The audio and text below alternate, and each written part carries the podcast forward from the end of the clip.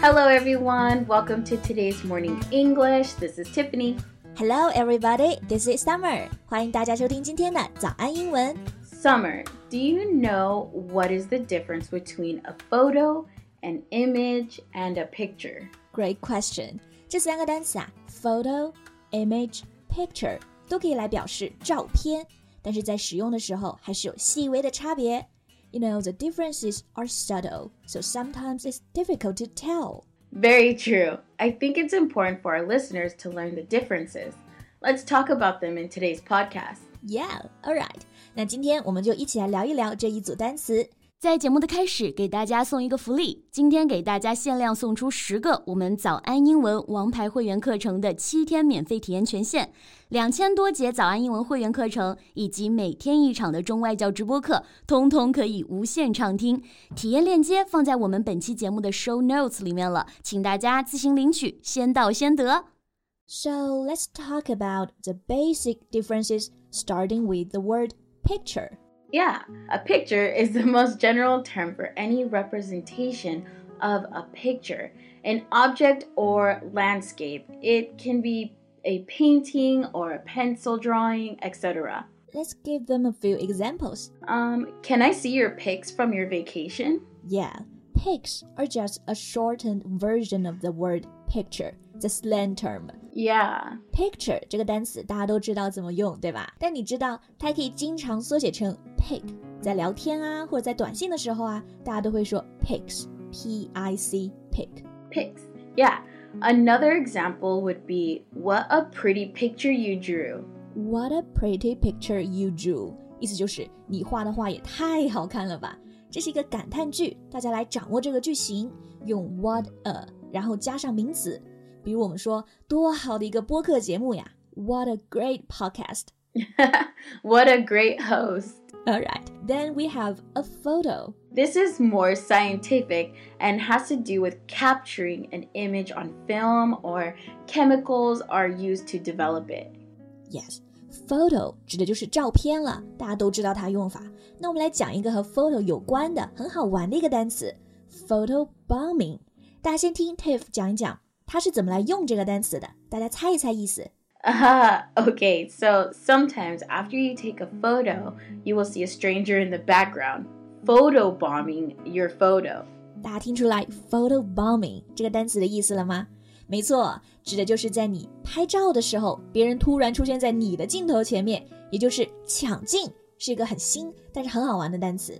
Yes, it's when someone jumps into the back of your photo uninvited to make a joke. So sometimes they totally ruin the photo. Yeah，不过很多这种抢镜照片还是很搞笑的，尤其是动物们的抢镜。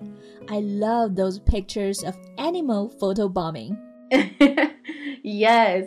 So another thing to be noted with photo is that something drawn is not considered a photo. Yes, exactly. A photo is taken specifically with a camera. 但如果是你画的一幅画，注意啊，这就不是 photo，photo 就只能指相机拍出来的照片。 Lastly, we have image that is similar to photo but with a few other meanings. 还有一个可以表示图像的单词，这个就是 image。 大家可以注意一下这个单词的发音，重音啊是在第一个音节上，是个非常短、非常轻的 a image。 It could be obtained by a camera, telescope, microscope, or other devices, or displayed on a computer or video screen, not just a camera. Yes，在表示照片的时候，这个 image 来源特别宽泛，不仅是照相机， 比如用望远镜、显微镜照出来图像，用的都不是 photo，而是 image 这个单词。 It has many other meanings. Another one is when you look similar to someone, like when people say you are a spitting image of your mother. 这里啊是一个特别好玩的习语，be a spitting image of somebody，意思是和某人长得一模一样。 Yeah, it means someone who looks very much like someone else. You can often hear it when people are talking about their families, like, I'm a spitting image of my mom. You know, I'm not a spitting image of my mom for now, but I guess I'll be in 20 years. okay, image can mean another thing. the impression that a person or organization or a product gives to the public. 对 ，image 这个意思特别丰富，它还可以指个人形象、声誉。Like your image is like your brand. Yeah. So take a look at an example. She wants to protect her image, so she won't go out without makeup on. Alright，很多女生为了自己的个人形象，如果不化妆是绝对不会出门的，用来保护自己的形象，to protect one's image。 Image is a noun, right? And its verb is imagine. Yes, imagine 意思就是想象。这个单词的名词、动词重音还不一样，变成 imagine。An example sentence could be Imagine what you could do if you were the richest person in the world. I would probably live on the moon. All right. And the verb imagine has a similar meaning to the verb picture. 对，我们一开始讲过 picture， 但是讲的是一个名词的用法，其实还可以做动词，也是想象的意思。这两个动词就特别有画面感。如果你在做演讲，你要带领你的听众想象一个画面，就可以说 Imagine that, picture that. Exactly. Perfect.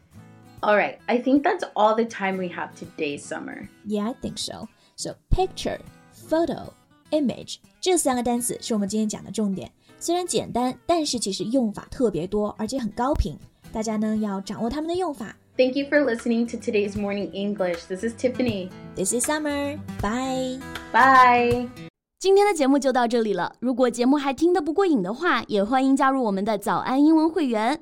成为会员，您就可以无限畅听我们每天一场免费的中外教直播课，以及两千多节原创系统课程了。今天我们限量送出十个七天免费试听权限，试听链接放在我们本期节目的 show notes 里了，请大家自行领取，先到先得。This podcast is from Morning English. 学口语就来早安英文。